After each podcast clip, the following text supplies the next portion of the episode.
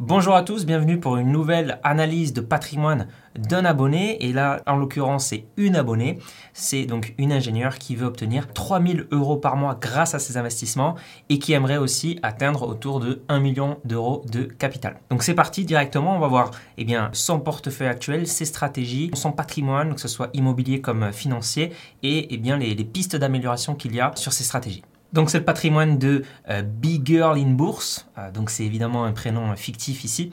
Elle a 28 ans, elle est ingénieure en recherche et développement et elle gagne aujourd'hui net par an autour de 37 000 euros. Elle a un patrimoine brut de 176 000 euros. Elle a acheté euh, sa résidence principale, on en reparlera. Il y a un prêt en face et donc patrimoine net de 32 000 euros. Donc son but, c'est atteindre l'indépendance financière, prendre, je pense, une retraite anticipée euh, vers 40-50 ans avec 3000 euros de revenus passifs. Euh, elle aimerait avoir une grosse somme sur son PEA et pouvoir revendre d'ici 20-30 ans pour en profiter ou pour réinvestir en assurance vie pour sa succession. On rappelle que sur l'assurance vie, c'est très avantageux sur les versements avant 70 ans. Et donc, elle a commencé vraiment à investir euh, en bourse sur PEA, euh, CTO et deux assurances vie fin juin 2023, donc c'est assez récent.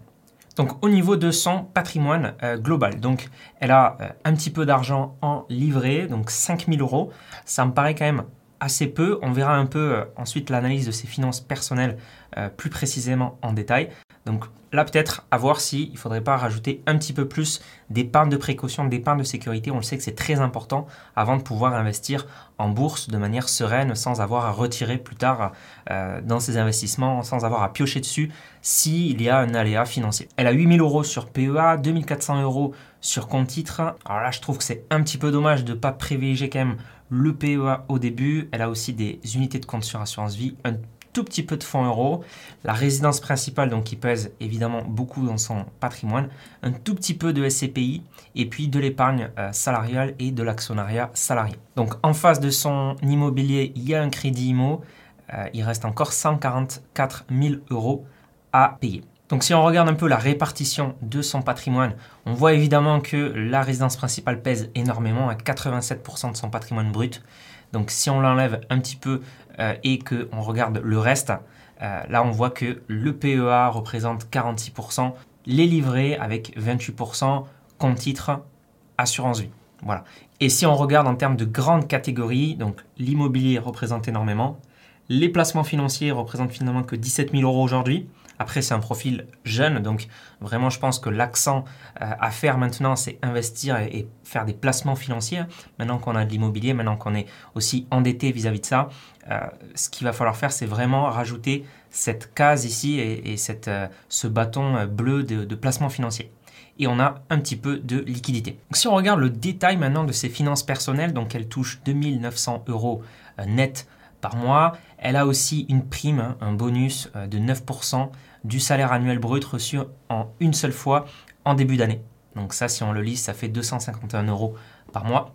En termes de dépenses maintenant, donc pas de loyer puisqu'effectivement elle a sa résidence principale, donc on a plutôt le remboursement de crédit de 610 euros par mois. Euh, et après, ça me paraît être des, euh, dépenses euh, assez normales, j'ai envie de dire. Il y a aussi bon, les charges de l'appartement du coup qui, qui, lui coûtent un peu cher. Euh, euh, et, sinon, euh, voilà, elle a 1459 euros de dépenses contraintes par mois. En termes ensuite de dépenses courantes, habillement, transport, loisirs et vacances, santé. Bon, jusque-là, il n'y a pas de, de, grande fuite en tout cas dans, dans le navire. 438 euros de dépenses courantes par mois. Donc si on reprend un peu le bilan, donc elle gagne 3150 euros net par mois. Elle a des dépenses contraintes de 1459 euros par mois, donc un reste à vivre de 1692. Elle a des dépenses courantes de 438 et donc elle a une capacité d'épargne de 1254 euros par mois, soit 15 000 euros par an. Donc c'est quand même assez bien géré les finances personnelles ici. On prend d'ailleurs souvent la référence de 50-30-20, donc 50 au maximum de dépenses euh, contraintes, donc elle, elle est à 46 ici. 30% de dépenses courantes au maximum, elle, est à 14%, donc c'est plutôt pas mal, et au moins 20% d'épargne.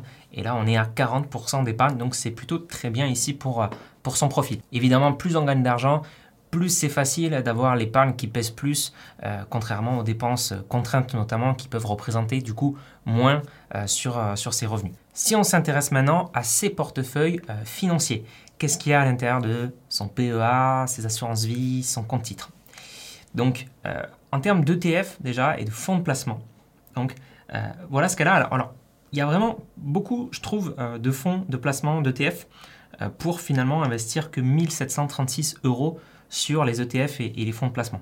Donc, elle a aussi mis fonds euros et SCPI à l'intérieur.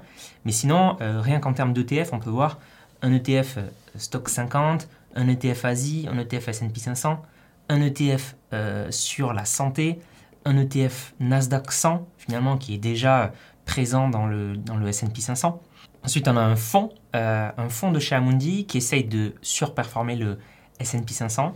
Si on regarde un peu son, son historique, c'est un fonds qui malheureusement sous-performe. On sait que battre le S&P 500, c'est extrêmement difficile. Même les professionnels n'y arrivent pas. Et c'est ce qu'on voit ici en image. Hein. Euh, ici, on voit très bien l'indice en vert versus le fond en bleu. Euh, qui sous-performe de manière assez significative le, son indice de référence. On a aussi un fonds ici sur l'Inde, l'Amérique latine. On a aussi un ETF sur euh, World Water, donc sur l'eau. Et enfin un ETF sur euh, le, la transition climatique. En général, ce qu'on dit, hein, c'est notamment pour l'ETF eau, les ETF thématiques, il faut toujours éviter parce que c'est presque impossible hein, de dénicher une thématique qui va euh, surperformer. Euh, en fait, s'il y a un, grand avenir dans une thématique, eh bien, très potentiellement, les investisseurs auront déjà pricé cet avenir et cette euh, perspective de performance. Et donc, les actions sous-jacentes auront déjà peut-être pris de la valeur, réduisant ainsi eh bien, l'opportunité d'investissement sur ce genre de thématique. Donc on voit un portefeuille quand même qui est très très très éclaté, très diversifié avec plusieurs ETF. finalement, personnellement, hein, je vois pour 1736 euros, on pourrait très bien faire quelque chose de beaucoup plus simple euh, et surtout, voilà, axé sur PEA essentiellement. Euh, je pense que ça serait plus optimisé ici. Un petit point aussi sur les SCPI. On a SCPI Immorenté et SCPI LF Grand Paris Patrimoine. Bon, ce sont des, de, grosses SCPI. Je ne pense pas que ce soit les SCPI les plus agiles qui vont réussir à tirer leur épingle du jeu vu le contexte économique euh, actuel et le contexte sur le marché immobilier. LF Grand Paris aussi, c'est une SCPI qui est très axée sur le marché parisien et le marché euh, de bureaux, deux secteurs qui ont vraiment pris assez cher en 2023. Donc ça ne m'étonne pas que début 2024, on ait une perte au niveau de la, du prix de, reconstitution de cette SCPI. En plus, on a eu récemment la faillite de WeWork, euh, qui a impacté cette SCPI. Donc ça, à faire attention. Après, ça ne représente pas une grosse partie de son patrimoine ici. Mais euh, je pense que si on veut commencer à se constituer un bon portefeuille de SCPI, il y a clairement d'autres opportunités à envisager. Concernant maintenant son PEA et son compte titre, donc elle détient des euh, entreprises, elle fait du stock picking, hein, donc elle a un portefeuille un petit peu d'actions. Portefeuille d'actions qui est quand même assez peu diversifié, je dirais, et plutôt mal équilibré. Euh, on a notamment LVMH qui pèse 31% du portefeuille, Kenview qui pèse 22%, euh, 23% du portefeuille, L'Oréal ici qui pèse 11%. Autrement dit, ces trois principales entreprises représentent 65% du portefeuille, donc euh, deux tiers du portefeuille sont représentés par trois entreprises seulement. Donc ça me paraît, ça me paraît peu quand même. Donc on voit que c'est un portefeuille qui est quand même assez axé sur aussi la France, euh, il y a des entreprises qui sont plutôt des entreprises au PER assez élevé, des entreprises un peu plus de, de croissance euh, que de l'investissement vraiment euh, value ou, ou autre. On est plus voilà, sur du growth quality, quelque chose comme ça. bon, Vinci, Total, ça représente moins. Là, on est plus sur de la value. Mais voilà, donc il y a aussi dedans un, petit ETF, l'Ixor PEA Monde, qui s'est glissé. Donc si on regarde maintenant au global ce que ça donne, on voit que les, ETF et les fonds de placement, finalement, ça pèse que 12%. Et donc, euh, on voit son, PEA euh, et euh, les actions tout à l'heure qui, représentaient beaucoup, LVMH, L'Oréal, etc., qui pèsent vraiment une grosse partie de son patrimoine. Donc, je pense qu'au niveau boursier, il y, a, vraiment matière à optimiser ici. je pense notamment en, tout cas, si on veut garder du stock picking en diversifiant un peu mieux. Si on veut faire aussi du stock picking, il faut savoir que c'est très difficile de faire mieux que les marchés sur les marchés qui sont dits euh, plus efficients, donc CAC 40, MSCI World, S&P 500, très compliqué de faire mieux que le marché ici. C'est pour ça que bah, de simples ETF peuvent faire très bien la différence. On peut aussi utiliser des ETF Smart Beta si on veut aller chercher plus de performance que des ETF un petit peu classiques.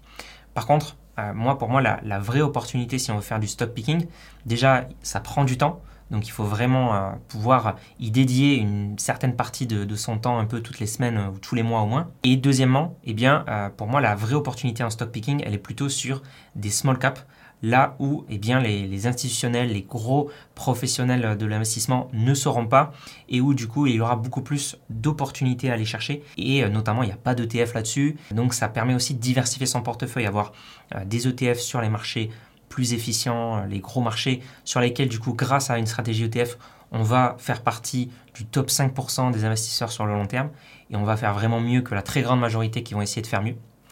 Et puis, de l'autre côté, on va avoir plutôt des small caps où là, euh, notre, euh, notre stratégie de stock picking euh, peut vraiment porter ses fruits.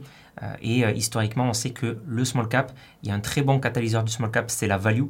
Donc la value small cap, on peut aussi faire des stratégies un petit peu de, quality, de momentum, qui peuvent très bien fonctionner. Donc aujourd'hui, si vous êtes ingénieur, un petit peu comme Big Girl in Bourse, si vous n'avez pas forcément le temps de devenir investisseur vraiment et stock picker, je pense que la stratégie ETF peut largement suffire et vous allez avoir de très très bons résultats par rapport aux autres investisseurs du marché. Alors ensuite, elle a un petit peu d'épargne euh, salariale et donc elle a un portefeuille financier global de 16 000 euros. Elle a plutôt des très bons courtiers, Bourse Direct, Trade Republic, Linksea, Boursorama. Donc ça, il n'y a pas de problème à ce niveau-là. Concernant son investissement immobilier, donc c'est une résidence principale, 146 000 euros de prix d'achat, tout compris 185 euh, 000 euros. Un TAEG de 1,37%, donc le taux annuel effectif global, tout, euh, tout compris avec l'assurance emprunteur, etc. Donc effectivement, c'est plus les taux d'aujourd'hui. 1,37%, donc euh, on voit qu'elle a investi il y a 3 ans. D'ailleurs, sur s'investir.fr, vous pouvez simuler le coût d'un crédit IMO. Donc là, si on reprend un peu son, crédit immobilier, donc avec les paramètres qu'elle nous a donnés, 185 000 euros à 1,37 pendant 25 ans, globalement, elle va payer autour de 33 000 euros son prêt. Hein. Donc elle va payer autour de 33 000 euros d'intérêt à la banque. Et vous voyez, si on prend euh, des taux euh, plutôt autour de 4% actuellement, on voit que le prêt aujourd'hui, il coûterait 107 euh, 000 euros. Voilà, donc c'est évidemment un contexte vraiment différent au niveau des taux. Et ceux qui empruntent aujourd'hui, espèrent pouvoir refinancer leur crédit immobilier d'ici euh, quelques années pour pouvoir euh, baisser, euh, ce coût d'emprunt. Passons maintenant à une projection patrimoniale. Est-ce que Big Girl in Bourse va pouvoir atteindre ce qu'elle voulait, c'est-à-dire 1 million d'euros de patrimoine? Ce qu'elle voulait, c'est aussi 3 000 euros par mois de revenus passifs. en vrai, avec 1 million d'euros de patrimoine, si on, passe sur euh, des placements qui peuvent être à rendement, style des CPI, des obligations, si, euh, si, le, si le contexte est toujours favorable aux obligations, mais aussi avec une stratégie de consommation de portefeuille boursier, et on va en reparler d'ailleurs parce que c'est une de ces questions, 1 million d'euros, ça peut quand même être assez confortable pour se verser 2000, 2500 euros. 3000 euros par mois, peut-être ça va être un peu short si on prend notamment en compte la fiscalité ou autre. En tout cas, ce qu'il faut noter, euh, c'est que euh, là, elle a euh, un petit peu en SCPI. J'ai mis un taux prévisionnel brut de 4% sur les SCPI. Assurance vie fonds euro, 2%. Unité de compte, PEA, j'ai mis 7%. Livret, j'ai mis 2%. Donc voilà, c'est des taux un peu historiques et j'essaie quand même d'être assez conservateur. Ici, c'est des taux bruts auxquels je viens enlever l'inflation. Donc quand on voit 5% sur de la bourse, c'est quand même très conservateur. Historiquement, la bourse, ça rapporte plutôt autour de 7% net d'inflation. Et c'est toujours important hein, d'être assez conservateur et pour plutôt prédire euh, le, pire scénario plutôt que le meilleur et euh, de voir finalement que le meilleur n'a pas eu lieu. Il vaut mieux prédire le pire et être surpris favorablement. Donc j'ai fait une projection patrimoniale donc de ses 28 ans actuellement jusqu'à ses 50 ans.